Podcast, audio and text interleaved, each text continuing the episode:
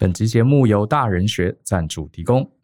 我是 Brian，我常鼓励我的学生与听众，有机会的话一定要试试看当主管，因为做主管啊，不光是为了更好的薪资福利，而是更能看懂职场这个大局。这对个人眼界的拓展，还有求职筹码的累积，都是绝佳的投资。可是啊，当我们真正成为主管之后，往往也会发现，原来处理人的问题才是主管最大的难关。尤其是夹在中间的中阶主管与基层主管，更是压力山大。我完全理解这样的感受，因为我刚开始当主管的时候也是这样，几乎啊天天都在担心这些事情。比方说，我有没有正确的分配工作？是否有效的带领团队？有老鸟员工不服从我的领导，我该怎么办呢？我该如何跟平行部门沟通？尤其是那些不太配合我的主管。当然，更重要的是，我要如何向上取得老板的支持，争取更多的资源？以上种种都是主管的日常，但我们却很少有机会接受相关的训练。为了能帮助所有中阶与基层主管，或是未来想当主管的朋友，大人学特别邀请李君婷老师共同开发了这堂中阶与基层主管的夹缝求生指南。君婷老师二十年的职涯中，基层、中阶与高阶主管都担任过，同时也是辅导多家上市公司的管理顾问。除了具备丰富的管理实务经验，老师也擅长分析各种职场情境，并且提供给主管们一套标准的行动准则。这堂超过五小时的语音课程中，罗列了中阶与基层主管最常遇到的管理问题。君婷老师就像是你的个人教练一样，带着你分析情境背后的逻辑，并且统整出具体可行的行动，让你在成长路上少走冤枉路，成为更自信也更受人尊敬的主管。课程募资期间加入可享有最佳的优惠，欢迎透过节目下方的说明栏看看这堂课更详尽的介绍哦。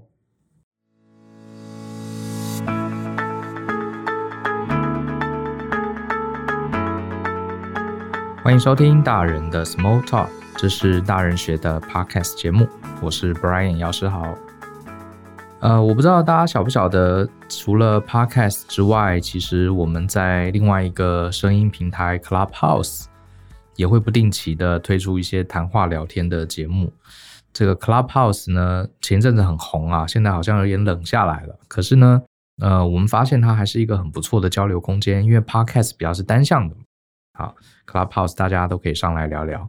在几个礼拜前啊，我刚好有空，晚上我就开了一个 Clubhouse 的房间，跟大家聊聊这个职涯的相关问题。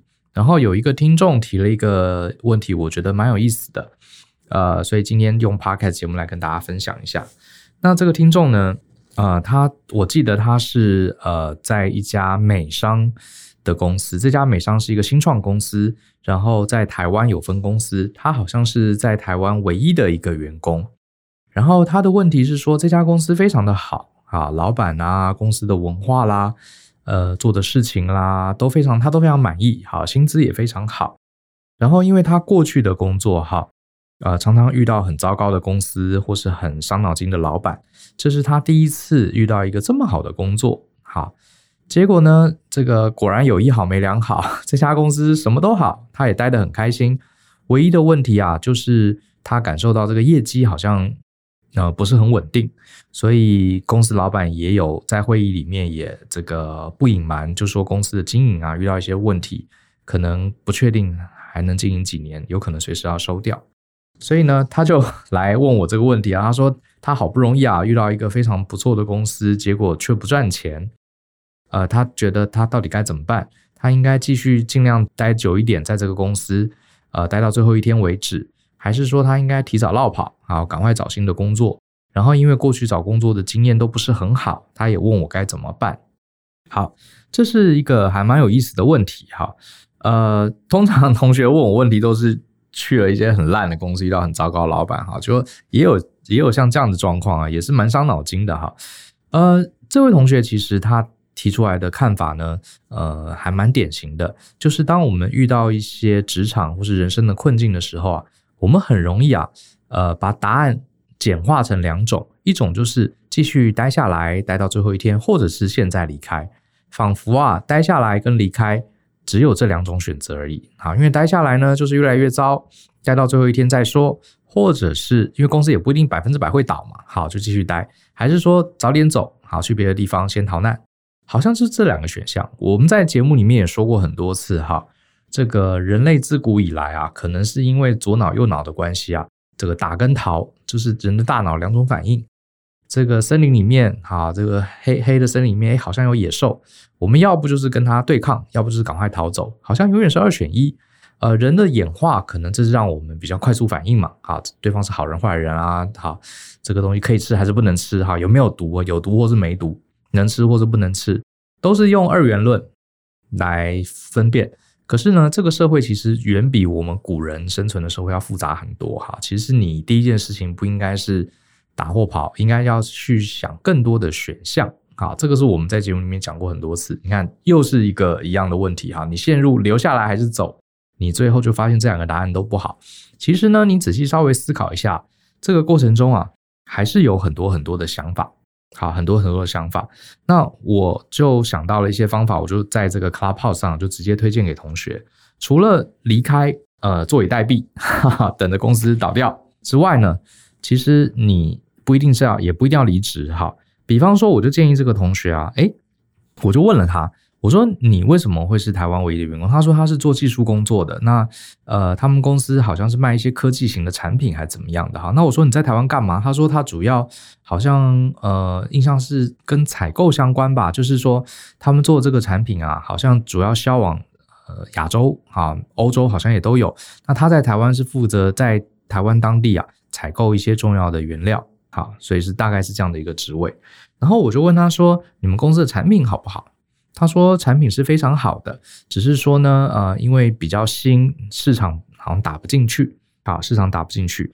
那我就问他说，你对你公司的产品非常有信心？那我就问他说，这个产品台湾有没有客户？他说台湾目前是没有客户，哈，他只是在台湾做采购，并没有在台湾推广这个商机。那我说，呃，大陆或是这个马来西亚这些东南亚呢？他说也没有，主要是卖到欧洲。然后我又问他说：“这个产品你觉得在台湾有没有销售的空间？”呃，我记得他给我的回答是肯定的。他说：“这个产品啊，其实在台湾应该也有很多呃厂商会去买他们的这个产品跟服务。好，只是他们这个公司还小，还来不及去推广台湾的市场，所以等于只安插他一个人，而且是负责从台湾采购回去。好，并不是要销售到台湾市场。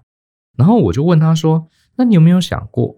好。”既然你说你们家的产品在台湾也会销售，而且你们公司的销售状况不是很好，你有没有想过你在台湾除了担任采购之外，你也可以帮助公司去销售这个产品呢？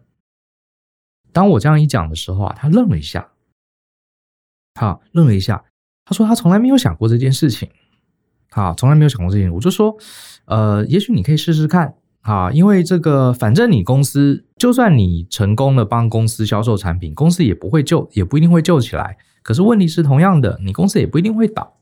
所以呢，介于离呃现在离职或是不离职这两个选项之中中间呢，我觉得你还有很多事情可以做。比方说，你继续留在公司，因为你喜欢你的公司嘛。那既然大家都是新创，都是同一家公司，你也是呃船上的一名水手。为什么不能站在公司的角度帮公司解决这个销售的问题呢？他就说：“对耶，他从来没有想过他可以做这件事情，因为他被指派的工作就是采购嘛。他也没想过可以把这个产品卖到台湾的市场。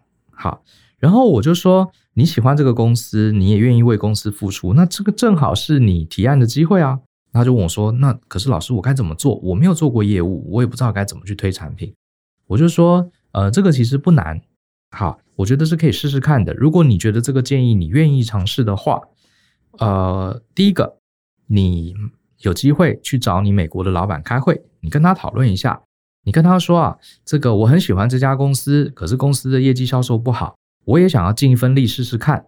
那台湾我认为有很多厂商可能也会买我们的产品。好，你可以先准备一个名单，先去做一些 research，好，调查一下台湾有哪些潜在的客户。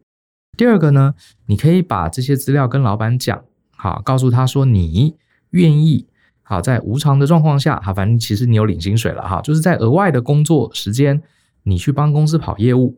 可是呢，接下来就是要资源，你为了要去跑业务，第一个，你可以要求老板再帮你印名片嘛，比如说你可能是台湾台湾区的采购，采购跑去跑业务很奇怪啊，所以你可以跟老板说，老板，你可不可以帮我挂这个台湾区销售副总啊？因为你要跑业务，你要挂高一点，因为对方如果派了跟这个主管来，这样职位才对等。好，你说你是一个采购专员，你说你要来这个介绍产品，人家可能会不理你嘛，对不对？所以第一个，你要跟老板要资源，而且你可以大方的跟老板要资源。好，这个又不用付多少钱，就是组织图改一改，一个名片而已嘛。好，那个位置可能要好看一点。然后第二个呢，呃，你可以跟老板要求，呃，给你一些钱去上课啊。比方说，你过去不知道怎么做商业开发，外面有很多商业开发的课啊。你不知道怎么去做 B to B 的销售，外面也有很多 B to B 销售的课，你可以去学，你可以买书，你呃，因为他英文也很好嘛。我说国外也很多线上课可以学，这些钱都不是什么大钱。好，请老板帮你出啊。好，第三，也许在台湾本地，好，你挂这个销售总监也不是挂假的，说不定公司可以再给你一些钱，雇个一两个有专业销售能力的人，或者是可以用外包嘛。好，外面有一些做行销的公司啊，也许你可以试试看，请他们帮你去做这个产品的推荐啊。我说，总之就是要资源就对了。好。那我相信你只要好好的跟老板讲，就跟老板说，把你告诉我的话告诉老板说，我非常喜欢这家公司，呃，现在公司遇到了这个呃经营状况的问题，这个我希望跟公司在最后一刻同舟，呃，不是同舟离开啊，共同舟一气哈，共同面对这个挑战。那呃，老板你可以不用加我薪水，好，可是呢，我希望你能给我这些资源，因为我手上有这些资源啊，我就比较有这个能力。去做一些挽救公司的事情。他一听，呃，这个同学，我从他的虽然在手机的另外一边看不到人，可我觉得他是很高兴的。他觉得，诶，这个真的可行诶，而且他觉得他是愿意去试试看的。好，我觉得这个同学也很好，只是他从来没有想过，除了现在离开，或者是继续留到最后一刻，好，到公司倒闭为止，他从来没有想过还有这这样可行的选项。那我也跟他分析了。好，呃，他也有点担心，说他做不好。可是我说你完全不用担心做不好，因为你想想看，你本来也就是只能等着公司结束嘛，对不对？你去做，努力做，就算做不好，最坏也只是跟现在的状况一样而已，因为你公司本来就快要收起来了。好，可是你想想看哦，第一个，你多多少少做一些事情，帮公司多卖一些产品，甚至搞不好找到一两个大客户。说不定你公司真的有一些些的机会可以被你救起来，而且呢，就算失败，你想想看哦，你这段时间你是不是挂了一个台湾区销售总监的名号？你是不是真的去跑了业务，真的做了一些商业开发？不管做得好不好，不管最后结果有没有成功，你是不是也累积了经验？好，你可能也累积了一些人脉。更重要的是，你的 resume 上面是不是也认证了你有一个销售总监这样的一个职务经历？对于你找下一份工作一定会加分嘛，会多增加一些筹码嘛，对不对？而且你怎么不想呢？万一万一，就算是一万分之一的机会，你成功了，好，公司活下来了，你是不是有可能成为公司的大功臣，从此地位扶摇直上呢？所以不管你做成功或是做失败，基本上你都是赚的，好，绝对跟这个坐以待毙，天天在那边担心公司什么时候倒，好，一定要好嘛，对不对？好，当然，除非你已经找到了另外一个你也很满意的工作，那我会鼓励你去。可是，既然你还想要留下来，你有这个心想要再试试看，我觉得这段时间只要你好好的跟老板讲你的动机，你跟老板要一些资源，好，你甚至可以在要求不增加薪水的方向上，呃，不不增加薪水的条件上，帮公司再努力的试试看。而且你想想看哦，就算就算。最后公司还是结束了。你除了累积了这些经历之外，你怎么知道？说不定这个老板将来他二度创业，他会带上你啊，对不对？因为他觉得哇，你在这个危难的时刻，大部分这个大难来时各纷飞啊，员工都是这样子。结果你居然愿意留下来为公司做最后的尝试。那这些会开公司的人，他们人脉很强，手上的这个他一个公司失败了，他很可能再开另外一个公司。对不对？所以大老板一定对你印象深刻。就算公司结束了，说不定下次他在台湾，呃，或是在美国有新啊、其他的新创的这些 project，他可能搞搞不好还会带上你。好，所以怎么算都是一笔会赚钱的账，有赚的账。好，所以这就是我给他的建议，他听了非常开心。他就一直跟我说谢谢，然后他说他决定回去，马上要去试试看，跟他老板聊一聊。好，那当然我也很祝福他可以成功。呃，只是说这整件事情，我相信这个这位听众啊，这位同学啊，他最讶异的是，为什么他自己没有想到这件事情？为什么他一问我，我马上就能跟他讲出这些答案？其实这个反而是我相信很多听众，呃，我认为你应该更要在意的。好，为什么你自己想到这个答案？我认为啊，真正的关键啊，其实并不是我的智商比你高，并不是因为我比较聪明，我做过管理顾问。我觉得这里面最大的问题啊，其实是思维的框架问题。怎么说呢？因为这位听众啊，他其实是个很优秀的员工，可是你注意哦，关键字在员工。他把自己的角色界定成员工的时候，你就跳不出这个框架了。所以呢，我跟他讲这种，呃，第一个，我请他去跟老板要资源，很少员工懂得觉得可以跟老板平起平坐，跟他要资源，通常都是被动的。老板叫我做什么事情，好，我来执行，执行完之后，我跟老板回报。好，这就是员工的思维。第一个，你敢跟老板去谈判，说老板你要给我挂一个什么头衔？这对大部分的员工思维的人来说，他是不可想象的，因为这个超越了我们对员工的思维框架的理解，好，越界了。所以越界这个界限以外的事情啊，你是不可能想到的。就像是我们常常讲这个小蚂蚁啊，它是二 D 的生物，好，它只分得清前后左右，它没有高度的观念，好，高度的观念。所以今天呢，我在桌子上画一个圈，圈里面呢放一个球。在蚂蚁的世界里，他觉得这个球就是被这个圈挡住了，因为他只知道上下左右，它是二 D 的世界。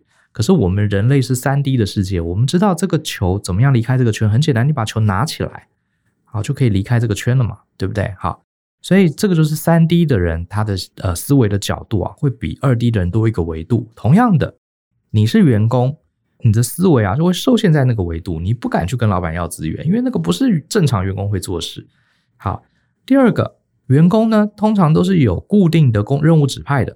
他觉得他是采购，他满脑子想的就是我要怎么把采购事情做好。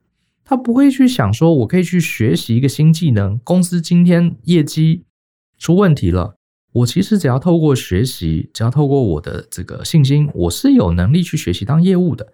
大部分的员工他没有这个能力啊，他就是留在二 D。我是工程师，我就是设计工程，诶，业务那那不是我要做的事情。他甚至还不会想自己会不会，他甚至还不想业务是做什么，他只听到业务两字，他就觉得这是业务部门的事，不会是我要做的事情。会计是会计部门的事情，我怎么会会计呢？你看啊，这个就是不是不够聪明哦，这个就是自己的思维框架把自己给卡死了。好，所以更别提好还去怎么换名片啦，还去跟老板谈啊，还去跑业务啊之类的，这些都远远超过一个采购会做的事情嘛。好。所以很多时候，我们人生啊，呃，职场呃，职场的问题也好，人际关系的问题也好，事业的发展也好，我自己也常常被卡住过。然后呢，我发现我去问一些前辈的时候，这个前辈啊，有经验的人常常会讲出一些听起来好像很简单，可是我听到之后，我才赫然发现我自己都没想到的事情。我后来检讨出来，真的就是人的见识跟框架啊，这个东西真的会把我们的大脑卡死，这是跟你聪不聪明一点关系都没有。好，一点关系都没有。所以大家可能听过有一个，呃，也是心心理学的效应吧，叫做跳蚤效应。好，这个大家应该有听过。我其实没有查证啊，我不知道这是一个呃真实的科学的效应，还是只是一个拿来只是一个说法。他说的就是这个跳蚤啊，本来可以跳很高，可是如果我们把这个跳蚤养在玻璃罐里，盖上盖子，它就只能跳那么高。就算有一天你把这个盖子打开啊，跳蚤还是会以为自己在瓶子里面，所以它就跳不高了。它从此失去了。跳高的能力，好，这是一个很好的比喻啊。科学上我们验证过，我不晓得。不过呢，呃，我觉得我们人确实很像这个故事里面的小跳蚤一样。当我们受限于自己的角色，受限于框架之后啊，我们就会卡死在那个里面，你就会发现无解了。好，就像刚刚讲的，蚂蚁在二 D 的世界里，一个被圈圈框住的东西，怎么可能离开、跨过这个圈圈出来呢？哦，除非你知道有一个 Z 呃 Z 轴哈，有一个。纵向的维度，它就可以出来。好，所以这一集啊，其实主要就是透过跟同学聊天的这个问题啊，来跟大家讲讲这个一定啊，我们人一辈子啊，最重要最重要一件事情，不是说你要学会很多的技能哈，十八般武艺样样俱全。我觉得真的好重要，就是你要跳脱你的思维框架。好，这思维框架真的很可怕，它会被你你会被牢牢的卡死在这个玻璃瓶里面，然后你怎么想都想不出来，然后你的人生所有的选项最后就只能变打跟跑两两种。好，其实你还有很多很多的做法，都可以让你这个如鱼得水，啊，找到更多的机会。可是你自己的大脑把自己给卡住了。那我来分享一下哈，那我们平常日常要怎么样去增加自己的思维框架呢？第一个还是老建议，就是你要多看书，因为啊，每一本书啊，而且你要看各式各样的书，好，不是只看一种书，要不然你又掉到同样的思维框架。你要看各式各样的书，因为这些写书的人啊，很多都是他在他这个领域里面有很多体悟的人。好，而且你看书啊，不是只是去学说，诶，他讲了哪一句话很有用，他教了哪一个技巧很有用。不是光学这些有用的东西，你要去思考说，诶，他怎么会从这个角度来想问题？好，怎么会从这个角度来想问题？比方说，像最近就推荐我看一本书，叫做《价格烽火效应》。哈，他就在讲，做了一些分析，他发现人类的战争常常是因为哈这个粮食的价格造成的。然后你就会觉得这个论点很有意思。好，而且他要讲说，粮食的价格常常跟粮食的产量是没有关系的，是什么呢？有时候粮食产的很少，不一定粮食价格会升。粮食这个产量过剩，甚至有时候粮价还会升增长。为什么呢？他解释了，是因为世界上有原物料期货这个东西。好，它这个导致了这个价格不能反映基本面。Anyway，总之你就会觉得他是怎么想到这一点的？他用了什么方法来论证？好，你去不是光看读他的结论哦，我以后要怎么投资哦，以后粮价。这个涨了，我我我就要准备买黄金，因为战争要发生了。不是去记这些东西，而是你去了解这个记者他的论点。好，先讲他论点不一定对哦，可是他是怎么得到这个论点？好，你从书里面你一边看要一边想。所以呢，我其实呃，我周围有一些朋友啊，他们这个很喜欢看书，然后常常讲说，哎，我今年看了三百本书。其实我是。我自己没有学过速读啦，所以有可能他们是学会速读。可是我一直不太鼓励大家要以多读书、读很多本来作为自己的一个 KPI，因为你事实上我也是怀疑速读的，因为我觉得看很多书啊，不是说你把它读进去了，也甚至你读完了，别人拿书里面东西考你，你能答得出来。这都不是我们教呃，我们读书的重点。我们读书重点是从对方这样子做一个描述啊，你去理解他是怎么想到的，为什么他会有这个观点，为什么我没有这个观点？我觉得这个才是看书呃最重要的。啊，是这个让这个作者啊带着我们去思考、去理解，然后你思考一下，如果我今天我来写这本书，我会怎么写？好，而不是说看很多书，然后里面东西都记得，这个没有用。那你直接用 Google 查不是更快吗？对不对？好，所以人的大脑不是拿来当储存资料用的，所以你不需要看那么多书，反而是要用大脑去训练你的思维的维度要更大。然后第二个就是，呃，除了看书之外呢，怎么样不被自己的呃职场里面的角色给限制住？我觉得最简单的方式就是你有空啊，常常去找你的老板或是主管去聊天。为什么呢？因为在职场里面啊，一层一层的嘛，你的主管通常。他至少在这份工作上，他做过你以前的工作，好，他看得比较广，他可能会看到更多竞争对手，他在别的地方待过。然后你的大老板，他是这个事业的经营者，他一定看的也比你多。所以你身边啊，其实你的主管跟你的老板啊，就是一个最好的，好，突破你思维框架的一个机会。你有空去跟他们聊聊天，而且呢，呃，你要去问他说，老板。你提的这个方案，我觉得很厉害。为什么你会想到这个方案？我就想不到。当然，有些老板可能说：“哦，你做久了就会了。”可是我相信，也有些老板啊，他很喜欢你问这个问题，他就会跟你说他是怎么想到的。好，这些我自己以前呢、啊，很喜欢找主管跟老板聊天，就是因为我很好奇，为什么他会知道这个，我却完全不知道。好，这个未必是因为他比你聪明，书读的比你多，一定是他的参考值，他的坐标轴可能比你多一个维度。这个维度啊在哪里？你如果他愿意跟你分享，你要赶快提出来。好，比方说你这次在做一个案子，你跟老板建议我们有 A 方案跟 B 方案，就老板说我们觉得应该有 C 方案。诶，这个 C 方案是你一开始从来没想到的，那为什么老板会想到这个方案？哦，原来老板除了这个案子会不会赚钱之外，他还考虑公司长远的品牌问题啊。原来品牌这件事情。是一个新的维度，我从来没有想到，我只想到这个案子赚钱赔钱，呃，客户会不会买单？我从来没想到长期品牌的效益问题，这个维度是老板有我没有的，那我把它学起来。下一次遇到案子的时候，我也要试从品牌这个维度啊来去思考，而不是只看这个案子本身赚钱或不赚钱啊，就是类似这样的一个概念。那多去跟老板聊，然后呢，试着当你跟老板、跟你的这个或是资深的前辈哈，或是你的主管聊过之后呢，你就会发现他的维度可能比你高。然后你再来思考说，今天我假设要做一个案子，我是老板的话，我会怎么做？当然，我们终究不是老板嘛，我们手上没有那么多资源，对不对？我发现很多上班族很喜欢去 complain，就是说，哎，我没有资源，我又没有权利。没有错，你没有资源，没有权利。可是我们自己在脑海中模拟一下，总可以吧？假设今天我是老板，我手上有钱，我有员工啊，可以这个可以合作。然后我有外面有供应商，然后我有很多客户清单。假设我有，我会怎么做这个选择？这种模拟思考非常非常重要。可是我发现啊，周围很少人真的常常会想，他们心里想说，哦，我又不想当老板，老板那么机车，我才不要跟他一样。可是换个角度想，你不用变成他，可是你总有一天你会慢慢被委以重任，你会成为一个主管，甚至有一天你说不定创业。好，就算你只是一个员工，你当一个思维的维度比周围的同事更高一个维度的员工，哇，你会发现你做事情的方法多了很多，你可能更有机会准时下班，更有机会达到更好的绩效，因为你维度是比较高的。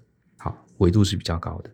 然后还有一个，我觉得啊、很多台湾的上班族常常会把自己陷在这个思维框架里面的原因啊，可能跟我们从小到大的教育哈也有一点关系，呃。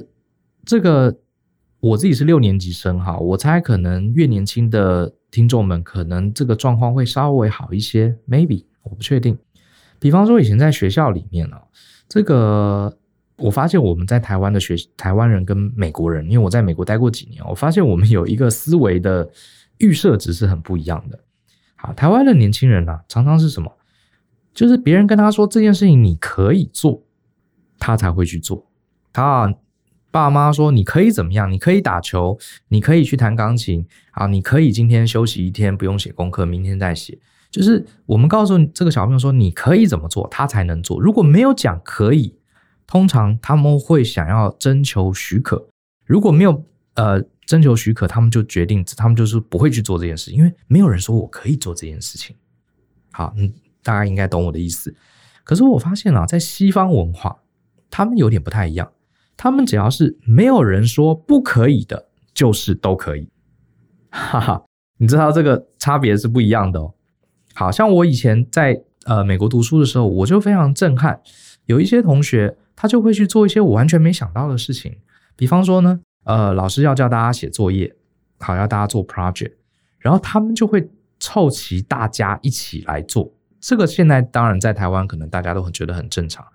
可是呢，我第一个反应就说，哎，老师不是叫我们每个人都要交吗？我们可以这样一起讨论吗？那我的外国同学就说，老师没有说我们不能一起讨论啊，所以那就是可以啊。可是我当时心里就觉得，老师没有说我们可以一起讨论，所以那应该就是不可以啊。哈哈，这就是，呃，我只能说这是文化差异。好，所以我在美国读书的时候，我就发现这一点，他们是很奔放、很自由的。好，所以他们努力的会去想，只要是没有严明禁止的事情。我都可以去试试看，好，我都没有违背规则，我都可以尽量去试试看，好，呃，这个就是我觉得也是一个文化差异。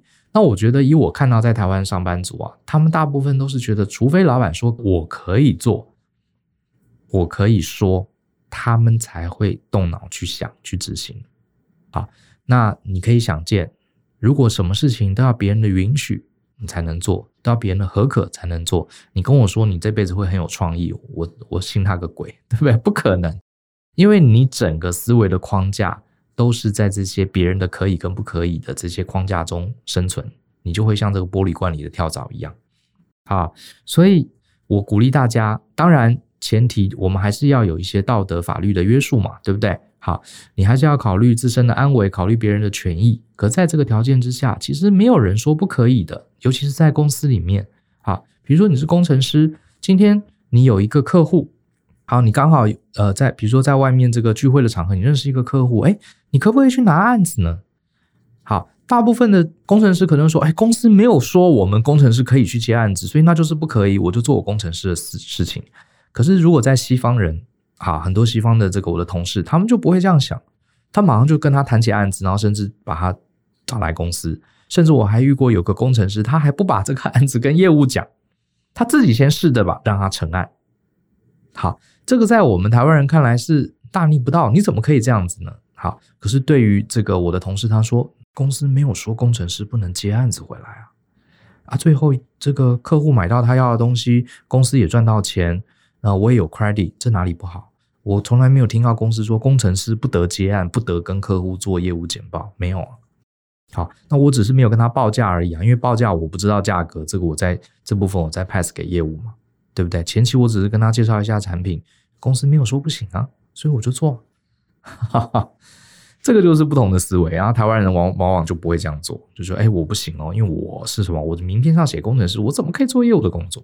啊，自己把自己卡死。”那同样的，在职场里面也一样，你会发现呢、啊，那些呃，在公司里面升得特别快的，他通常都是比较没有边界的，他敢去跟老板提议：“老板，我觉得这个案子应该怎么做？我觉得老板，我想到一个新的方法，跟我们以前做法不同，可是我觉得你应该听听看。”大部分的员工说：“哎呀，这不是 SOP 啦，别来乱。”好，嗯，那很简单，你获得了安稳，可是相对的，你的发展性一定也比较差啊，就是这么现实的问题。那我前一阵子看了一个影片，一个国外影片，是一个心理学家拍的哈，他其实在研究穷人跟富人。好，那大家都会，大家现在都知道，很多研究都发现了，这个贫富之间呢，其实跟这个它是会世袭的哈，就是。呃，穷人的家庭往往会造就出小孩子将来长大财务也是很吃紧的，然后富人的家庭造就出富人的小孩。你可能会觉得说，那废话，那个穷人他没钱，他小孩什么都没有，当然就穷。富人手上钱很多，他有很多遗产给小孩子，小孩子将来怎么会穷？可是我得说啊，这个论述当然是有道理，可是其实心理学家有发现，贫跟富啊，跟你的思维也有关系，就是我们常听到的富人脑跟穷人脑。他这个节目里面很有意思啊，他就去做了很多的呃访谈跟调查。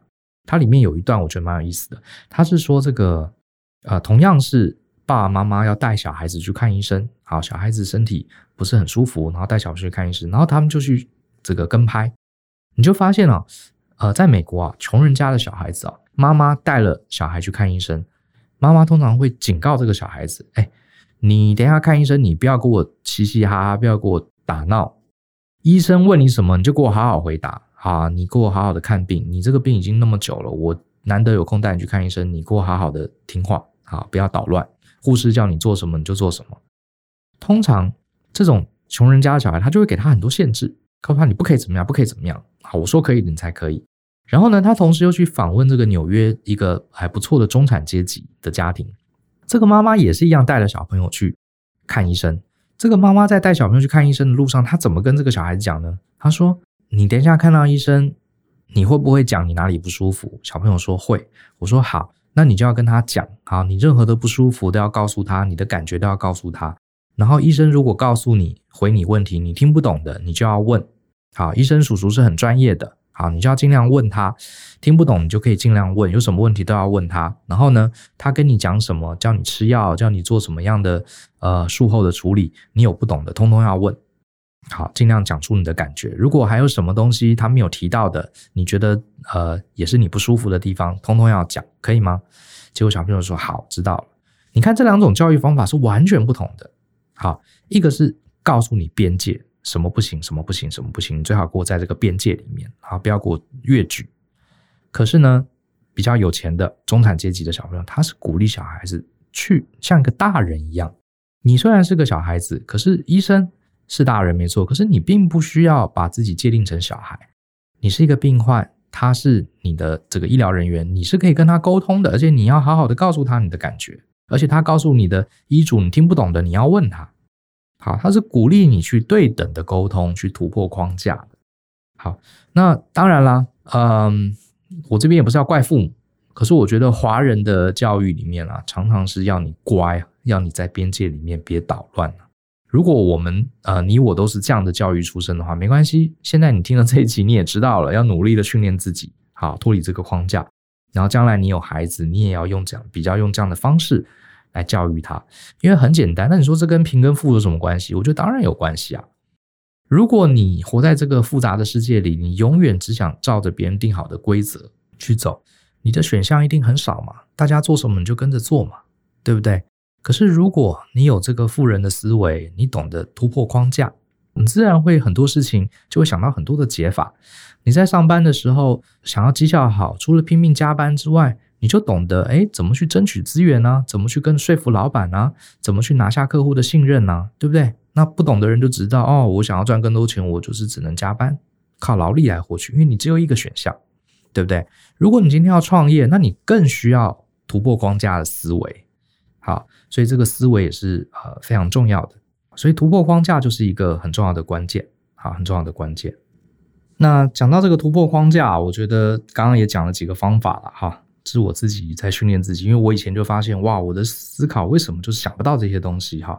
当然，第一个就是看书，而且我建议是看书，不是只是去想要记书里面讲到的一些结论或是技巧，而是说一边看一边去揣摩，哎，这个作者为什么能想到这些？为什么我就不能想到？甚至我以前看书的时候，看着看着，他在推导一个观念的时候，我甚至还会把书合起来。我去猜他下一页会写什么，好，这也是我曾经在读书的方法里面有讲过的。然后呢，我猜他接下来会怎么推演，结果猜完了之后，哎，把书打开来发现，哇，原来他想到的是一个更厉害的推演方法。哎，这时候我就会学到东西，哇，这个思考很厉害。好，那第二个就是在公司里面啊，常常去找这些你觉得他维度比我们高的人去聊天，尤其是可以直接问说，老板，为什么你会想到这个？你是怎么想到的？好，只要是比较愿意沟通的老板，他跟你提点的一两句话，常常就会发现哦，原来有一个新的维度是我没考虑的。好，我觉得这个是我们最值得学习的。好，那另外呢，就是换位思考，比方说，你可以思考一下，如果我是老板，如果我手上有比较多资源，我会怎么做？好，我会怎么做？像这个，我周围有些朋友，有些时候很喜欢讨论政治啊，在那边吵来吵去。我对这个讨论政治谁对谁错，我一点兴趣都没有。